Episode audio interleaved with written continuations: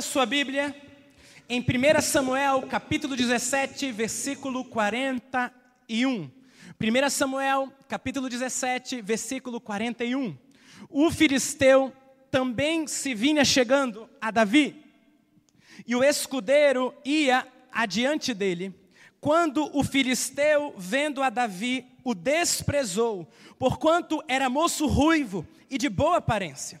Disse o Senhor a Davi: Sou eu algum cão para vires a mim com paus? E pelos seus deuses amaldiçoou o filisteu a Davi.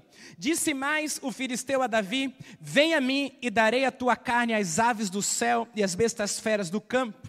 Davi, porém, disse ao filisteu: Tu vens contra mim com espada e com lança e com escudo, eu, porém, vou contra ti em nome do Senhor dos exércitos, o Deus dos exércitos de Israel a quem tens afrontado.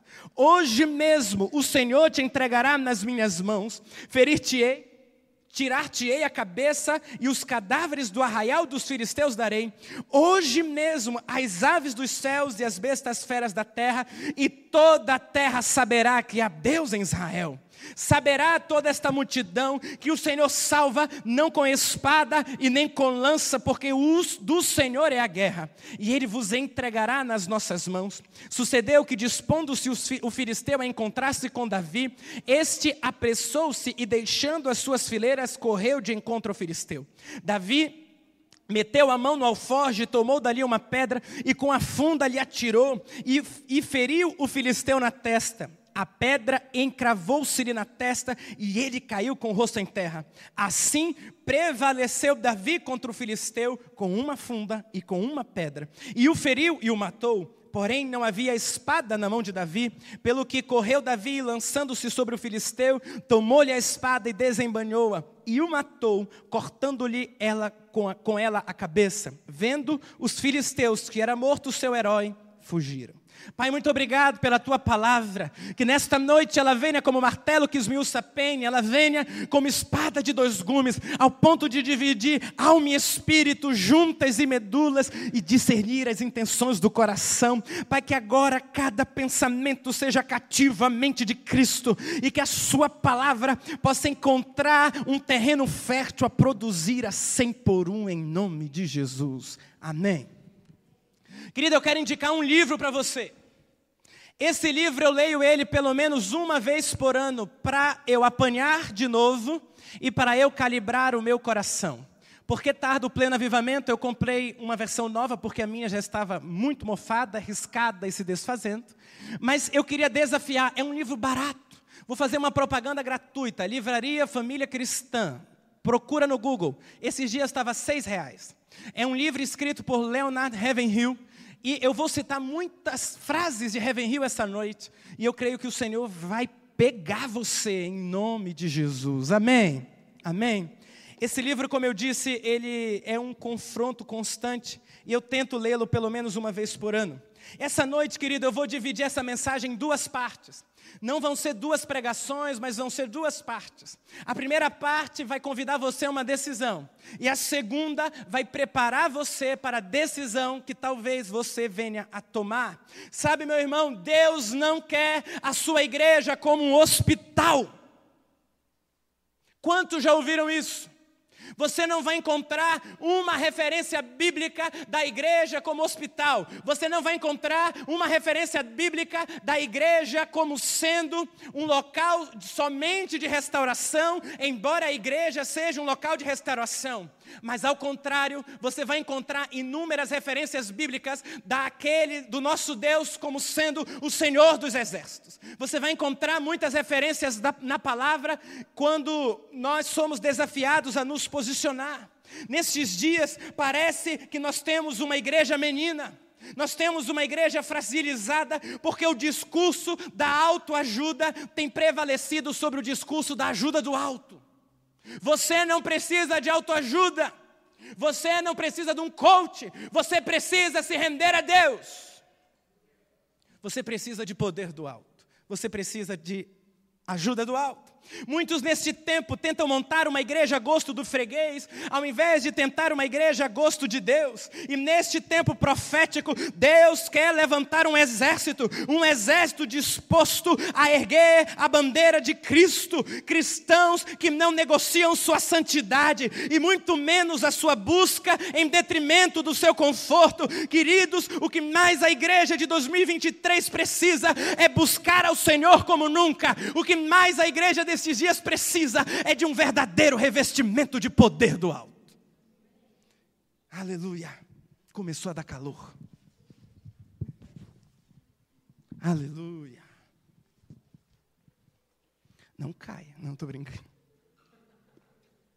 Aleluia. Deus essa noite está passando seu alistamento neste lugar. Deus, esta noite, está convocando aquelas pessoas que estão dispostas a dizer: Deus, eu me entrego totalmente, Deus, eu me rendo totalmente, Deus, eu não quero mais brincar de te servir, Deus, eu não quero viver a vida cristã de qualquer maneira. Deus está passando sua lista nesta noite e a minha pergunta é: será que Ele pode escrever o seu nome no seu alistamento? Quantos estão dispostos a se entregar? Quantos estão dispostos a dizer: Deus, eu me entrego a Ti, Deus, faz em mim o Teu querer? Escute, toda decisão de render-se a Cristo levará você a ser alistado no exército do bom capitão Jesus. Isso me recorda que esta decisão que você talvez tome essa noite, deve tomar de forma consciente, ela vai custar algo a você, como Maria. Quando o anjo chega para Maria, e eu acho lindo o texto. O anjo chega para Maria e diz: Salve agraciada. O que, que Maria faz? Fica com medo, porque quando Deus chega elogiando, irmão, é porque vem uma missão na sequência. O anjo então relata: Maria, a sombra do Altíssimo te cobrirá, e o que de vai, o ente, o ente santo que de ti vai nascer, se chamará Emanuel, Deus conosco. Maria dá uma resposta que talvez é que eu e você precisamos dessa noite, é que a igreja de 2023 precisa dar esta noite. Faça-se em mim o teu querer. Maria colocou tudo em risco. Maria poderia ser apedrejada se, é, se José não ousasse a recebê-la. Mas ela não pensou na consequência. Ela disse: Deus, faça-se em mim conforme tu queres. Escute, quem recebe um chamado de Deus e impõe condições para vivê-lo, na verdade rejeitou o chamado de Deus. Se Deus te chamou para algo e você está colocando uma série de requisitos, na verdade você já rejeitou o chamado de Deus, porque a resposta de Maria foi: Eu não quero saber o que vai acontecer, eu estou aqui, Senhor, para te servir, faça-se em mim conforme o teu querer. Por isso Jesus disse: aquele que põe a mão no arado e olha para trás não é digno dele. O chamado de Deus para todos os seus filhos é levá-los à maturidade, é levá-los ao crescimento. E sabe, meninos só são transformados em homens na fornalha da provação. Meninos só amadurecem e se tornam homens quando forjados pelo fogo da provação. Faça-se em mim conforme o teu querer. Maria rendeu-se totalmente, não importava o que viria, não importava a consequência, não importava. Me lembra de outros três personagens bíblicos? Nome para os futuros filhos de quem não tem: Sadraque, Besaque e Abidnego. Havia uma ordem: quem se curvar, quem não se curvar diante da imagem de Nabucodonosor, vai ser jogado na fornalha de fogo ardente. Sadraque, Mesaque e Abednego, em Daniel capítulo 3, versículo 16, dá uma resposta na cara daqueles homens. Diz o texto seguinte: ó Nabucodonosor, não precisamos defender, não necessitamos a isso te responder. Se o nosso Deus a quem servimos quer nos livrar-nos, Ele nos livrará da fornalha de fogo ardente e das tuas mãos, ó Rei. Se não, se Ele não quiser nos livrar, se nós morrermos, fica sabendo, ó Rei, que não serviremos aos teus deuses, nem adoraremos a imagem de ouro que levantaste. Onde estão aqueles que esta noite vão dizer: ainda que Deus não faça, eu serei fiel? Ainda que Deus não me livre, ainda que Deus me diga não, eu serei fiel. Onde estão aqueles que esta noite dirão: Eu não vou negociar os valores do reino? O brado de Sadraque, Mesaque e Abidinego podia ser o lema do exército de Cristo: fidelidade até na morte. Por isso o livro de Apocalipse traz uma expressão: ser fiel até a morte, e dar-te-ei a coroa da vida.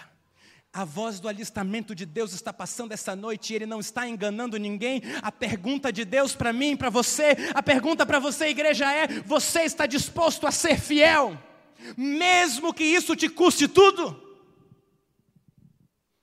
Sabe, nós estivemos em Israel agora, o pastor Adjames e a pastora Elane estão aqui. E nós vivemos uma experiência de perseguição, não nós, a igreja de lá. Nós estávamos nos dirigindo, nós passamos o vídeo aqui, talvez não tenha ficado tão claro. Nós estávamos indo para o culto. Uma, um culto em que alguns judeus reconheceram Jesus, Yeshua, como salvador de suas vidas. Quando nós estávamos para entrar no culto no ministério King of Kings, uma, vários judeus ortodoxos começaram a se reunir. E eles levantavam placas dizendo: Não missionários, vão embora, nós não queremos saber de vocês aqui. Aquilo foi aumentando, foi esquentando, e o pastor Shed, que é o pastor da igreja de lá, disse que foi a maior manifestação que já teve. Pessoas pagaram para que aqueles jovens estivessem lá perseguindo a igreja, eles jogavam pedras, eles diziam: vão embora. A minha pergunta é: esse é o verdadeiro cristianismo? Você está disposto a ser fiel? Hoje Deus está convocando o seu exército. Alguém aqui está disposto a dizer sim ao bom mestre. Talvez você diga, Deus, eu sou fraco. Talvez você diga, Deus, eu não sou ninguém. É você mesmo que Ele chama essa noite, porque o seu poder se aperfeiçoa na nossa fraqueza. A voz do alto está passando aqui. Quem há de ir por nós? E Ele está perguntando: será que há corações dispostos? Nós não precisamos mais de pregadores de autoajuda nessa geração, nós não precisamos mais de pregações coach, nós precisamos de profetas do Altíssimo, profetas do Senhor, que vão anunciar o que Deus está falando e não aquilo que as pessoas querem ouvir, vão anunciar o verdadeiro Evangelho que diz: se alguém quiser vir após mim todos os dias, tome sua cruz, negue-se a si mesmo e siga-me. Heaven Hill disse algo um bom pregador é aclamado, ao passo que um profeta é perseguido. Onde estão aqueles que esta noite se dispõem a ser boca de Deus, a amar o pecador, mas pregar contra o seu pecado? E essa é a primeira parte da pregação. Eu queria que todos curvassem as suas cabeças. Escute, não brinque com Deus. A voz dele está passando aqui. E é hora de você dizer: Eu vou, Deus. Eu vou, Jesus. Você não é obrigado, irmão. Mas uma vez que você diz sim, eu posso te garantir uma coisa: vai te custar tudo, mas vão ser os melhores dias da sua vida.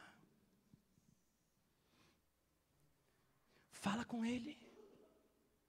A voz do Altíssimo está passando aqui, Ele está chamando.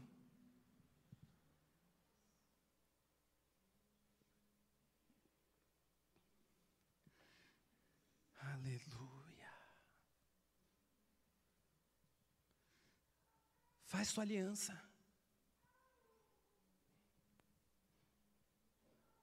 Amém? Uma vez que talvez você tenha dito sim, é tempo de você se preparar para a guerra.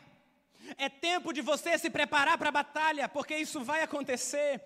Sabe, querido, se quisermos realizar a obra de Deus, a maneira de Deus, no tempo de Deus, com o seu poder, teremos a bênção de Deus e a maldição do diabo. Por isso, nós precisamos aprender a nos posicionar. Porque em Cristo Jesus, sim, já somos mais que vencedores, mas nós precisamos então, uma forma de vencer uma guerra é a seguinte: é conhecer como o inimigo trabalha. Olha o que a Bíblia diz em 2 Coríntios capítulo 2, versículo 11. Para que Satanás não alcance vantagem sobre nós, pois não lhe ignoramos os desígnios. Ignorância é uma arma nas mãos de Satanás, por isso, uma das formas de sermos exitosos na batalha que talvez você se alistou essa noite é conhecer a forma pela qual o inimigo age. Há um fato interessante na Bíblia. Muitas vezes, quando alguns personagens bíblicos são citados, eles são a manifestação física de, da declaração de alguns espíritos malignos. Por exemplo, põe o texto de Apocalipse.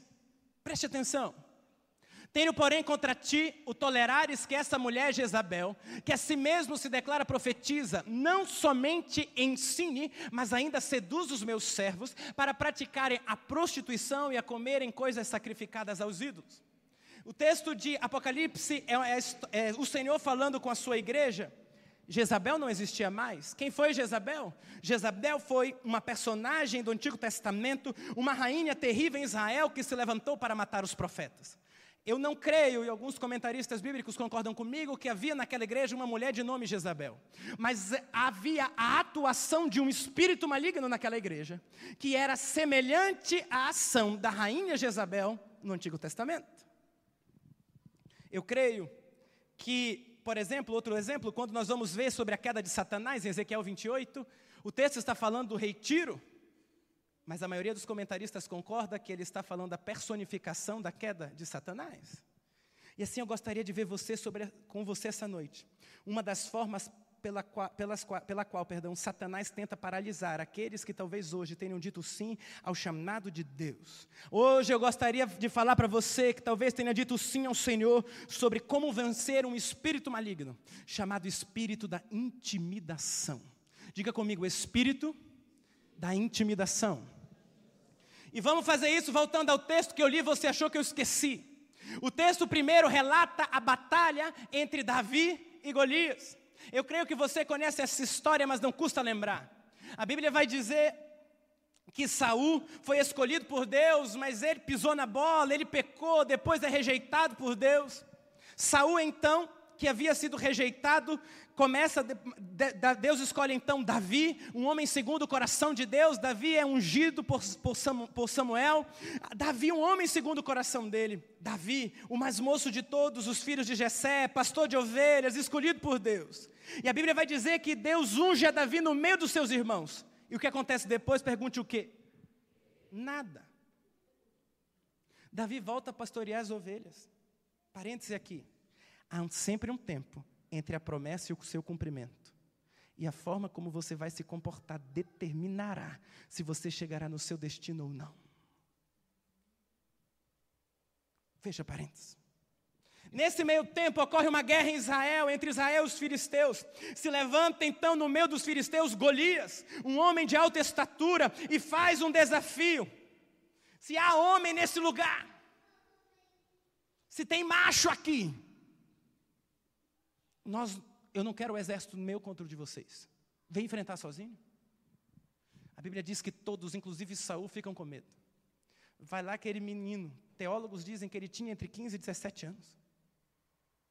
Cheio do espírito, rapaz ruivo, talvez pequeno. Ele não era guerreiro, ele era pastor de ovelhas. Ele assume uma posição em nome do Senhor dos Exércitos, vai contra Golias e o vence. Eu peço permissão para analisar essa história mais detalhadamente com você. Porque nesse texto, personificado na ação de Golias contra Davi e contra o exército de Israel, eu consigo perceber a ação do espírito de intimidação. O que significa intimidar? Intimidar significa causar pavor, fazer com alguém sinta receio, sentir-se temeroso, amedrontar-se. Como então nessa história bíblica eu consigo perceber a atuação da intimidação através de Golias? Primeira verdade, como que o espírito de intimidação age? 1 Samuel 15, 4. Então saiu do arraial dos filisteus um homem guerreiro, cujo nome era Golias de Gate, de altura de seis côvados e um palmo, três metros e trará. Trazia na cabeça um capacete de bronze, vestia uma coraça de escamas, cujo peso era cinco mil ciclos de bronze. Trazia caneleiras de bronze nas pernas e um dardo de bronze entre os ombros. A haste de sua lança era como o eixo do tecelão, e a ponta de sua lança, seiscentos ciclos de ferro. Volta, irmão. Eu sei que eu sou acelerado. Encontrei um Israel, pastor Chet. Fala um inglês que não dá para entender nada. Ele disse: Não me peça para falar devagar, já tentei. Eu falei, pastor, é nós. E dia diante dele e o escudeiro. Seguinte, parou, clamou às tropas de Israel e disse-lhe: Para que saís formando-se em linha de batalha? Não sou eu filisteu e vós servos de Saul? Escolhei dentre vós um homem que desça contra mim. Se ele puder pelejar comigo e me ferir, seremos vossos servos. Porém, se eu vencer e o ferir, então serei nossos servos e nos servireis. Disse mais o filisteu: Hoje afronto as tropas de Israel. Dá-me um homem para que ambos pelejemos. Ouvindo Saul e todo Israel estas palavras do filisteu, espantaram-se e temeram muito. Como age o espírito da intimidação? Através do medo. O espírito da intimidação sempre vai agir aflorando seus medos, aflorando aquilo que te paralisa. Sabe, querido, o medo é um dos maiores abortadores de propósitos que existe. Por causa do medo, uma geração inteira morreu no deserto. Porque quando os espias voltaram, eles viram as uvas gigantes, mas eles também viram gigantes. Dois escolheram ver as uvas gigantes e o tamanho do Deus que tinha dado a promessa, mas os demais escolheram voltar. Por isso, o espírito de intimidação age com base no medo, o medo nos cega. Eu lendo esse texto sempre me pergunto uma coisa: por que, que eles aceitaram a provocação de Golias? Pensa comigo, pensa, por maior que Golias fosse, um exército inteiro poderia derrotá-lo, sim ou não? Irmão, sim ou não? Por quê? eles aceitaram a proposta de Golias? Porque o espírito de intimidação os estava deixando cegos. O espírito de intimidação os tornou cegos do, do óbvio. Querido, Satanás sempre tenta nos paralisar, criando cenários maiores do que realmente são. Efésios 6,11 diz: revestivos de toda a armadura de Deus para poderes ficar firmes contra as astutas ciladas do diabo. A palavra cilada aqui do grego é metodeia, que significa artifício, truque. Sabe o que Satanás é? Um grande ilusionista ele cria uma situação para que você seja intimidado, para que o medo tome conta do seu coração, e ao tomar conta do seu coração, você aborte o propósito de Deus, você aborte a missão de Deus, você aborte aquilo que Deus quer fazer. Pensa comigo, era realidade ou mentira que todos juntos poderiam derrotar Golias? Verdade. Mas Satanás, como artífice que é, criou um cenário para que eles não vissem isso. O espírito de intimidação cria cenários irreais, tentando dominar seu coração e sua mente. Outra pergunta que deve emergir do texto: qual é o propósito da ação do espírito de intimidação? Primeiro, o espírito da intimidação leva à paralisia. O exército inteiro de Israel parou. O exército inteiro deixou de avançar, porque estava encegueirado. Ei, talvez esse é você. Satanás criou um artifício para paralisar você. E você está acreditando nas mentiras dele. Está acreditando que você não pode, acreditando que a sua casa não tem jeito mesmo, acreditando que não tem jeito. Ei, ei, ei, ei, ei! Manda embora no nome de Jesus essa noite. Paralisia. Satanás o tenta paralisar, é um, é um padrão. Elias, depois de vencer os profetas, o espírito de Jezabel se levanta como intimidação e ele foge com medo. Os espias que eu já citei, talvez, meu irmão, esse espírito tem tentado paralisar você, talvez você esteja assim, hoje o inimigo perde mais uma no nome de Jesus. Segundo propósito do espírito de intimidação, fazer de fazer abortar o que Deus tem. O espírito de intimidação, querido, ele utiliza-se de meios naturais. Davi disse: Tu vem contra mim com espada e com lança? Toda batalha espiritual só se vence espiritualmente e nunca naturalmente. Por isso, qual é o propósito de Satanás? Ele quer fazer você descer das dimensões espirituais para as dimensões carnais, para que você batalhe carnalmente algo que deveria ser espiritual. 2 Coríntios 10, 3 diz: Porque, embora andando na carne, não militamos segundo a carne, porque as armas das nossas milícias não são carnais, e sim poderosas em Deus para destruir fortalezas. Golias ameaçava no natural, mas Davi venceu no sobrenatural. Sabe? Hoje você foi convidado a se alistar no exército. E você tem que gravar isso aqui. Nenhuma batalha espiritual se vence no natural. Como eu faço então, pastor, para vencer? Como eu faço para conseguir êxito? Primeiro, se recorde de quem Deus é. Davi olha para Golias e diz: Tu vem contra mim com espada e com lança, eu, porém, vou contra ti no nome do Senhor dos Exércitos. Na batalha para que você possa vencer, nunca ser a batalha, perdão, que você vence nunca é vencida na força do seu braço. Não há como você ser exitoso nas batalhas da vida se você achar que vai vencer por si só. É impossível. Davi sabia que só conseguiria vencer Golias, não porque ele se conhecia, não porque ele era forte, mas porque ele sabia quem Deus era. Ele sabia que Deus criou cada estrela e chama cada uma pelo nome. Ele sabia que os mares cabem nas conchas das mãos de Deus. Deus é o nosso é o criador de todas as coisas. Ele é o Shaddai, ele é o todo-poderoso. Não há batalha que possa resistir, não há gigante que não possa cair pelas mãos do Altíssimo. Davi sabia que podia vencer Golias porque confiava plenamente em Deus. Mas segundo, para vencer o espírito de intimidação, se recorde da fidelidade do seu Deus. Davi disse: Saul, eu já venci um leão e um urso. Saul, eu já enfrentei outras, eu já enfrentei outras batalhas.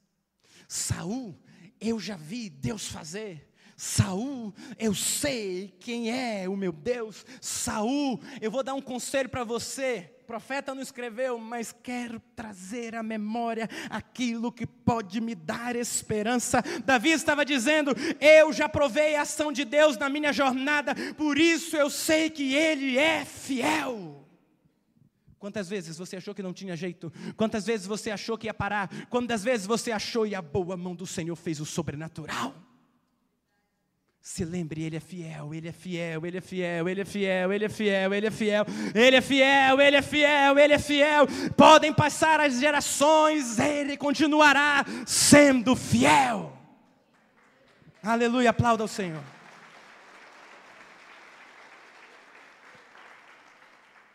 Terceiro, para vencer o espírito de intimidação, aprenda a ser cheio do Espírito Santo.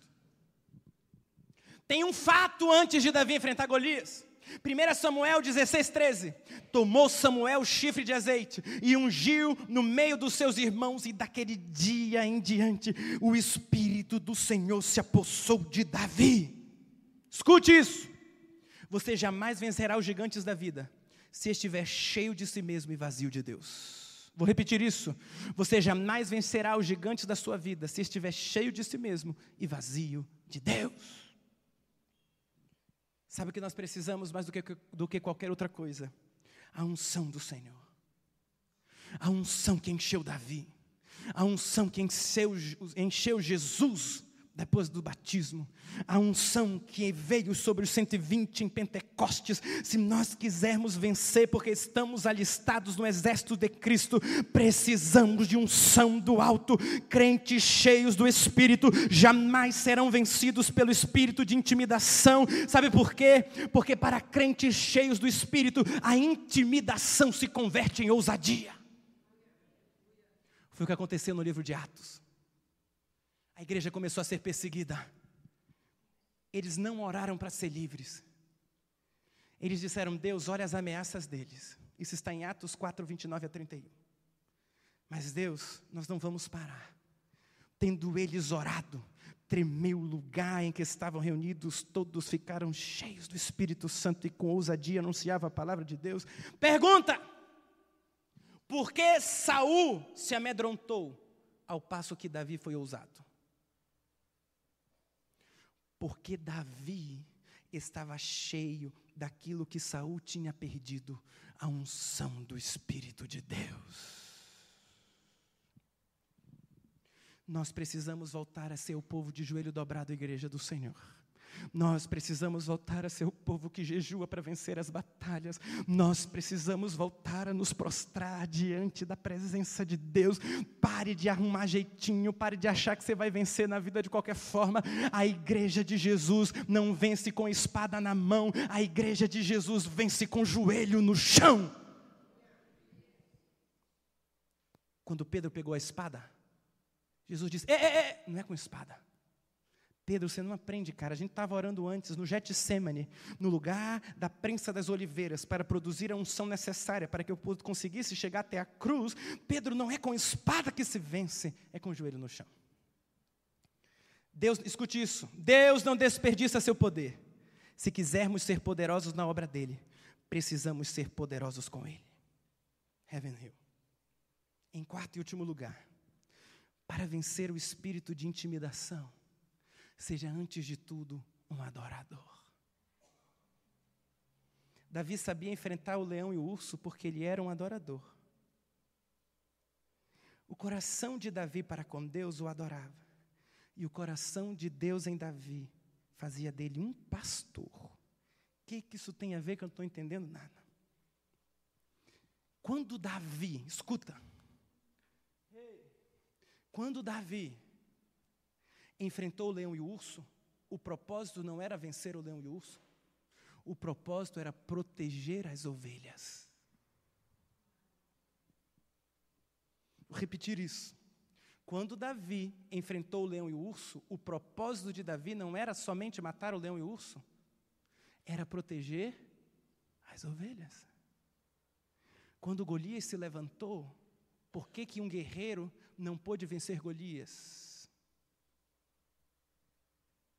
Porque o guerreiro celebraria a vitória. Mas o coração pastoral de Davi não estava preocupado com a vitória em si, ele estava preocupado em proteger as ovelhas. Deus sempre se revelou como pastor para o seu povo um pastor de ovelhas derrotou um gigante, porque o foco não estava em vencer a batalha em si, mas proteger as ovelhas e agradar ao sumo pastor. Quando o seu coração estiver alinhado ao coração do Pai, não vai haver batalhas que você vai perder. Porque não é mais um troféu para sua estante você não vai vencer gigantes para dizer eu venci outro. Você vai vencer gigantes para dizer eu protegi o propósito de Deus. Quer vencer batalhas? Ame como Deus ama, e você vencerá as guerras como Deus vence.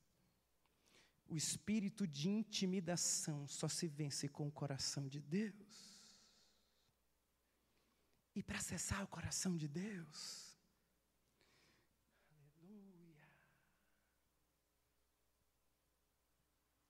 você precisa aprender a adorar. Por quê? Bem-vindo, Jesus. Porque nós o adoramos por quem Ele é e não pelo que ele faz. Quando os anjos se prostram diante do trono, eles só adoram aquilo que eles contemplam. E o que eles contemplam? A santidade de Deus. Então, os anjos, os 24 anciãos que lançam suas coroas, eles olham e contemplam a Deus e dizem: Santo, santo, santo. Por quê? Eles só estão narrando o que eles estão vendo. Porque adorar não é cantar, adorar é contemplar. Por isso pouco importa se tem um gigante, se tem um urso, se tem um leão. Pode vir louvor. Por isso, guarda isso aqui. Se não lembrar de nada, você lembra disso. Quando tudo estiver difícil, erga um altar de adoração. Você não entendeu? Quando tudo estiver difícil, erga um altar de adoração. Olha o que diz Romanos, eu encerro com esse texto. Abraão esperando contra a esperança, creu. O que é esperar contra a esperança? É a esperança estar tá indo para um lado e eu estou crendo para o outro. Para vir ser o pai de muitas nações, segundo lhe fora dito assim, será a sua descendência. E sem enfraquecer na fé, embora levasse em conta o seu próprio corpo abortecido, sendo já de 100 anos, e a idade avançada de Sara de 99, não duvidou por incredulidade da promessa de Deus, mas pela fé se fortaleceu como como? Dando glória a Deus. Abraão descobriu algo que Davi também descobriu. Quando tudo quiser me parar, eu vou adorar. Quando tudo quiser dizer não, não vai ter jeito, eu vou adorar. Mas, pastor, eu não tenho motivo para adorar. Você não precisa de motivo. Você não adora pelo que Deus faz, você adora por quem Ele é. O que Deus faz muda, mas quem Ele é é imutável. Um adorador com o coração de pastor venceu o gigante da intimidação. Quando tudo estiver difícil, erga um altar de adoração.